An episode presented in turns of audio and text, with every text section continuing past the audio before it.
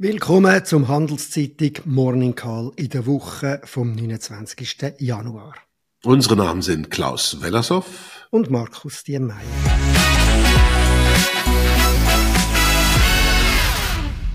Wie immer geben wir Ihnen einen Überblick über die wichtigsten Daten und Entwicklungen in der Wirtschaft. Guten Morgen, Klaus. Was Gut. ist dir aufgefallen in der letzten Woche? Guten Morgen, Markus. Ja, viel los. ähm, und auch noch die in der nächsten, also in dieser Woche ist auch ganz, ganz viel los, deswegen halte ich mich ein bisschen knapp. Zunächst mal die Stimmungsdaten, da haben wir ganz viele bekommen. Wenn man zusammenfasst, kann man sagen, Europa ist weiter unterdurchschnittlich, leichte Verschiebungen, ein Tick besser Industrie, ähm, aber auch dafür wieder ein Stück schlechter bei den Dienstleistern. Deutschland ist nochmal äh, schlechter, dort sind die Dienstleister jetzt auch im Rezessionsmodus, also da können wir nichts Gutes erwarten. Äh, Japan war ein ganzes Stück besser. Und zu den USA, das waren wahrscheinlich die wichtigsten Zahlen, das amerikanische Wachstum im, im vierten Quartal, 0,8 Prozent übers Quartal, also im Quartalsvergleich. Die Amis multiplizieren das ja immer, um ein bisschen Show zu machen. Das interessiert uns nicht. Jahresrechnung, Jahresvergleich ist 3,1 Prozent. Das sind super Wachstumszahlen, zumal, wenn man da hineinschaut, stellt man fest, dass in praktisch allen Bereichen die amerikanische Volkswirtschaft gewachsen ist. In den Vorquartalen war es noch so, dass die Anlageinvestitionen geschwächelt haben, dass es im Bau nicht ganz so gut ging. Das sind meist Vorzeichen dafür, dass eine Wirtschaft in eine Rezession geht. Aber hier hat jetzt äh, für einmal alles wirklich gut funktioniert. Und das ist ungefähr so genau das, was die amerikanische Notenbank nicht will. In die gleiche Richtung, wie es dann auch am Freitag noch, am Tag danach, die Zahlen zu äh, den persönlichen Einnahmen, also den Lohn, Boni, was immer dazukommt, und auch der Ausgaben, also des privaten Konsums für den Monat Dezember. Und da konnte man ganz gut sehen, dass nach zwei schwachen Monaten im Oktober und November, im Dezember sich die Konsumausgaben nochmal beschleunigt haben. Zwei Drittel des Wachstums des vierten Quartals im Konsum, und das sind ja immerhin, ähm, je nachdem, wie man es rechnet, 70 Prozent des Bruttoinlandsprodukts der Amerikaner, äh, kam eben im Dezember durchs Weihnachtsgeschäft. Und auch das ist keine gute Nachricht. Ein bisschen besser vielleicht, dass die Inflation äh, im ganz breiten Warenkorb, der dort gemessen wird, stagniert ist bei 2,6 Prozent und die Kernrate ein bisschen runter ist auf 2,9. Aber ich glaube, wenn man solche Wachstumskräfte hat, dann, dann ist das überhaupt nicht schön für so eine Notenbank deren Kernrate gemessen an der Gesamt, an der normalen Inflation ja noch bei 3,9 ist mit einem Ziel von zwei. Das muss ja runterkommen und mit so viel Wachstum kommt das nicht richtig runter. Der Handelszeitung Morning Call wird unterstützt von Swissquote. Manche guten Vorsätze sind schwer einzuhalten und manche ganz leicht. Zum Beispiel besser zu investieren oder weniger für das Investieren zu bezahlen. Aktuell erstattet Swissquote ihre Aktientransferkosten bis zu 500 Schweizer Franken. Der Wechsel zum führenden Online-Banking und der Vorteil attraktiver Preise kostet sie also überhaupt nichts. Jetzt wechseln. Hm. Was mir äh, auch aufgefallen ist und was ich eigentlich ein, weiteres Alarmzeichen finde, ist, äh, was du gesagt hast in Deutschland, die Dienstleistungs-Einkaufsmanager-Index, äh, wo noch tiefer in schrumpfenden Bereich geht ist, und das ist dann der Dienstleistungsindex. Das zeigt ja Binnenwirtschaft vor allem. Also äh, Deutschland ist wirklich äh, tief im Tal der Tränen, äh, mhm. wo du ja ein paar Mal auch in anderen persönlichen Erlebnissen darauf hingewiesen schon hast. Letzte Woche haben wir auch gehabt, am Donnerstag die Europäische Zentralbank, die hat, wie erwartet, keine Zinsänderungen äh, bekannt gegeben. Es gibt immer noch das Hin und Her an dem März, äh, ob es jetzt äh, doch im April abgeht oder erst im Sommer. Also März laut, zumindest laut Zinsderivat erwartet eine Senkung äh, ab April. Frau Lagarde selber hat eher versucht, ein bisschen dagegen zu halten, aber ist ein bisschen unentschieden gewesen. Sie hat eigentlich gesagt, ja, ja, die Inflation kommt tatsächlich ab, das Lohnwachstum äh, zeigt jetzt eine deutliche Verlangsamung, aber es ist verfrüht, jetzt über Zinssenkungen zu diskutieren. Also da, da wird jetzt ein bisschen weiter äh, gewährleistet. Dann, wenn man auf die Unternehmen schaut, haben wir gerade gestern eine Meldung von einem grossen Schweizer SMI-Unternehmen, nämlich ein Zementreis Holzim. Die wollen in äh, Nordamerika ihr Geschäft an die Börse bringen. Das ist also nicht irgendein kleines, ein kleiner Teil vom Unternehmen. Macht etwa 40 Prozent vom Umsatz aus, das Geschäft in Nordamerika, gemessen an den, an den letzten Geschäftsdaten. Äh, es wird gleichzeitig auch ein neuer CEO ist bekannt gegeben worden, der Milian Gutovic heißt er. Äh, der kommt aus Australien. Der Jan Jenisch, der jetzt der CEO ist, der wird, was aber schon bekannt ist Ver Verwaltungsratspräsident. International auf äh, Beachtung gestoßen sind vor allem Zahlen von Tesla, da haben wir ja auch vor einer Woche kurz drüber geredet. Der Umsatz ist im Jahresvergleich nur sehr wenig gewachsen, Profitabilität ist weiter eingebrochen und es hat gleichzeitig noch eine Warnung gegeben vor einem weiterhin schwierigen 2000 24 die Aktien von, der, äh, von dem Tesla, die ja lange Zeit extrem auf sind, sind nach der Bekanntgabe gerade 12 Prozent eingebrochen auf die ganze Woche, 13,6 Prozent seit Jahresbeginn. Ein Viertel, also äh, mehr äh, als 26 Prozent eingebrochen. Das ist eine interessante Geschichte dahinter, weil äh, da lesen wir immer mehr darüber, über die Elektroauto. Dort haben wir einfach eine unglaublich starke Konkurrenz von China, wo mit tieferen Preisen hineingeht und dort muss Tesla halt äh, nachziehen. Zudem schwächelt die Nachfrage auch, äh, weil jetzt halt auch die staatliche Förderung nicht mehr im gleichen äh, Ausmaß läuft. Aufgefallen letzte Woche noch ist Netflix, wenn man international schaut. Ich weiß nicht, ob du auch Netflix äh, benutzt, äh, Klaus. Vor einem also noch letztes Jahr haben wir gedacht, dass Netflix, das ist jetzt langsam am Niedergang, jetzt kommt das wie ein Phönix aus der Asche zurück. hat mehr als 20 Prozent mehr Reingewinn gemacht, hat so viel äh, äh, Publikum wie noch nie, also äh, zu früh abgeschrieben gewesen, das Netflix. Wenn man die Börsen äh, generell anschaut, haben wir, äh, sind die insgesamt positiv gewesen. Der SMI auf die Woche 2,2 Prozent, auf äh, Stocks 50 sogar 4,2 Prozent, auf S&P 500, der grosse Index, also der Hauptindex aus den USA 1,1 Prozent auf, ein bisschen weniger.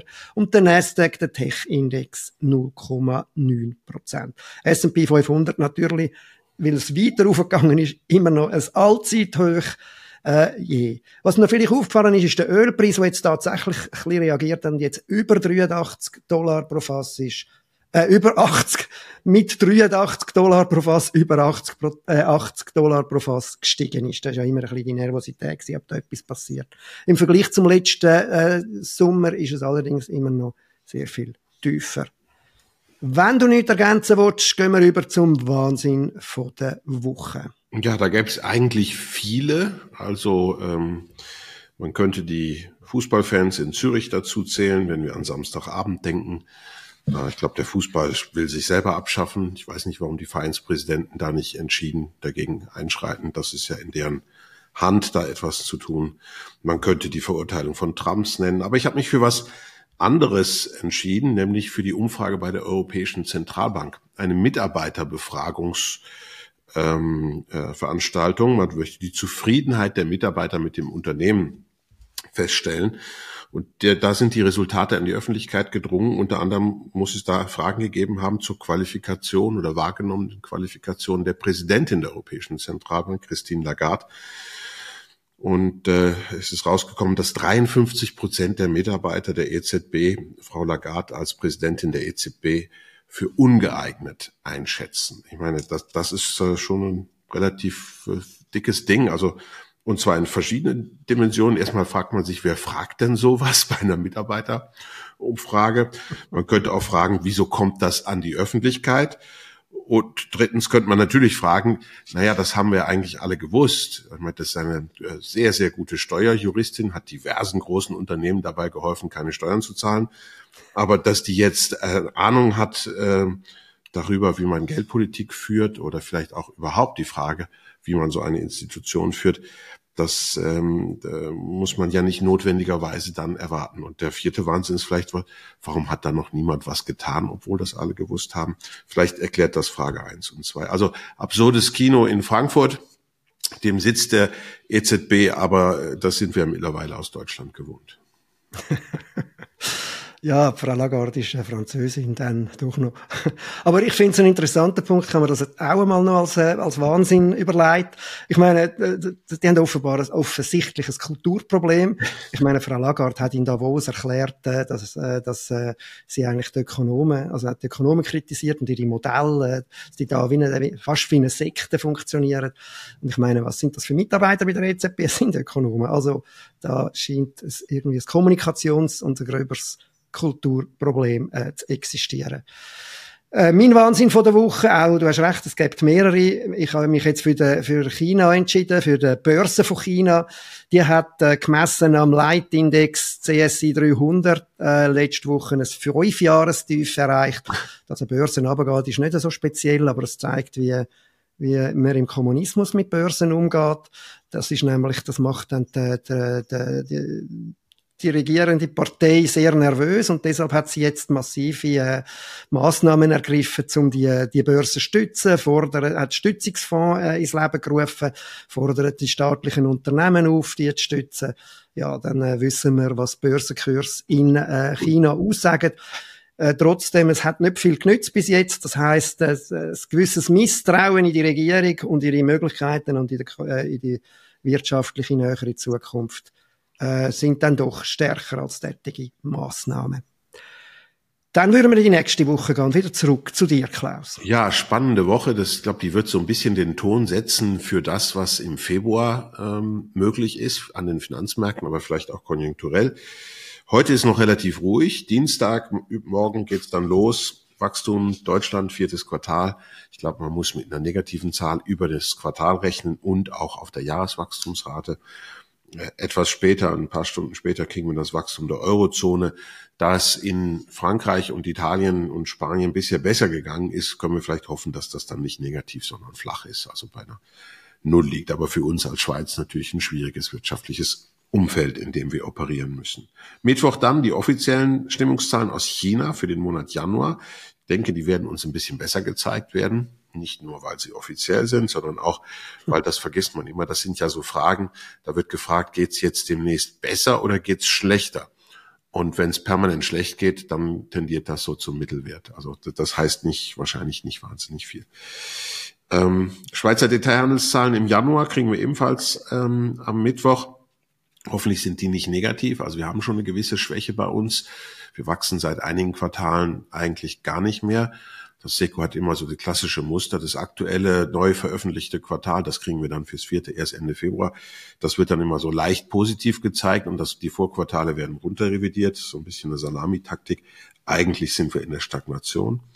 Wir kriegen auch Mittwoch die deutsche Inflation für Januar. Die wird ähm, ist ja schon deutlich gestiegen. Das geht vielleicht sogar noch ein bisschen weiter. Also die haben Rezession und fast vier Prozent Inflation in Deutschland. Das ist wirklich eine ganz miese Lage. Und am Abend kommt dann die amerikanische Notenbank und wird wahrscheinlich die Zinsen nicht ändern, angesichts des starken Wachstums sowieso nicht. Aber ich glaube, es ist sowieso noch etwas früh, da ja auch die Lohnwachstumsraten in den USA noch richtig hoch sind, nämlich über sechs Prozent.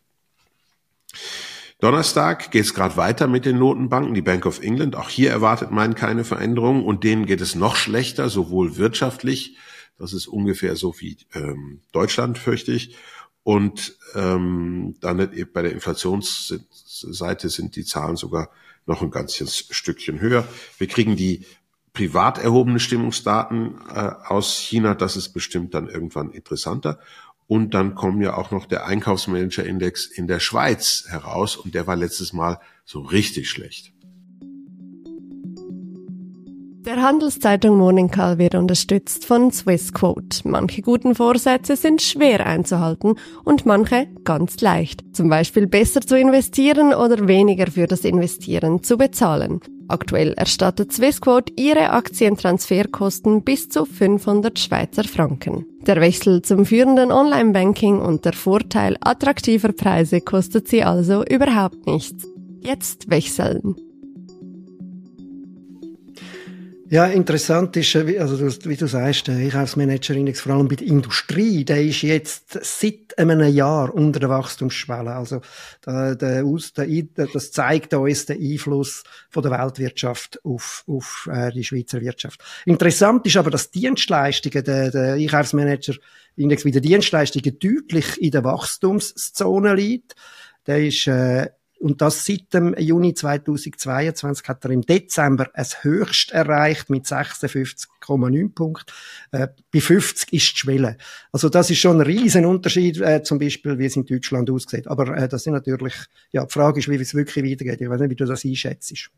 Ja, ich glaube, der, der Einfluss von außen, der wird weiter sehr, sehr stark sein. Und bei uns kommt ja noch der starke Franken hinzu. Erklärt teilweise die Dienstleister, aber das sind doch viele Importeure auch dabei, also die Dinge weiterverkaufen, im Handel zum Beispiel. Und da ist natürlich ein starker Franken dazu gut geeignet, die Margen zu vergrößern. Ähm, denn, denn, denn die von den sinkenden, vom stärkeren Franken sehen wir relativ wenig sinkende Preise oder stark hm. sinkende Preise. Zur Erinnerung, im letzten Jahr hat der Franken irgendwie sieben, acht Prozent aufgewertet. Ähm, das, das spüren wir ja in dem Ausmaß in den Preisen bis jetzt nicht. Wir sind noch nicht fertig, wir sind immer noch Donnerstag. Äh, dann kommt nämlich die Kerninflation der Eurozone. Die ist hoffentlich ein bisschen gefallen und das gibt dann noch ein bisschen eine Idee davon, was die Europäische Zentralbank in der Zukunft machen könnte, aber sie ist halt ebenfalls noch hoch. Zuletzt war sie bei 3,4 Prozent.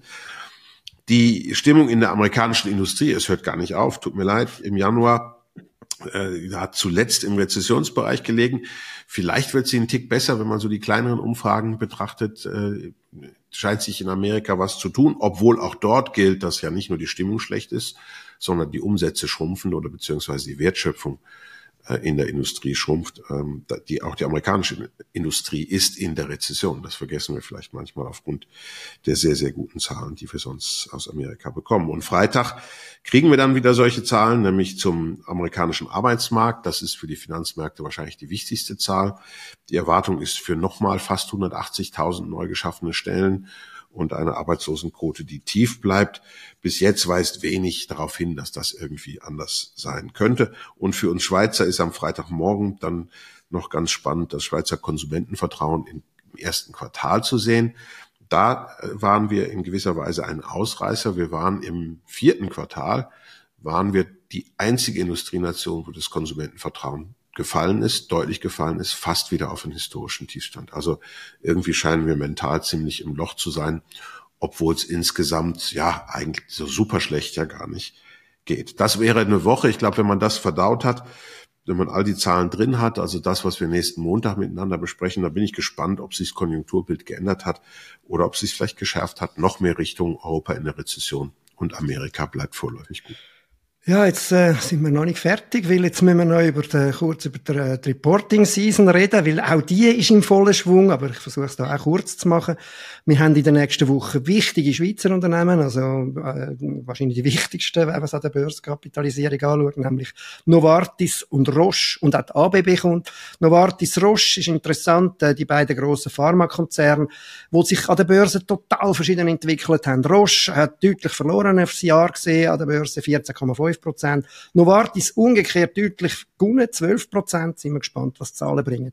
Vielleicht ein bisschen mehr noch im Fokus. Ebenfalls wird stehen Bank Julius Bär, wo auch nächste Woche mit Zahlen kommt. Dort wird interessieren, wie weit sie wirklich da in, das, äh, in den Untergang, in den sich abzeichnenden Untergang von dem Signa-Unternehmen vom René, René Benko involviert ist. Da sind im Moment, äh, werden umgeboten Zahlen, dass sie noch weitere 400 Millionen muss abschreiben.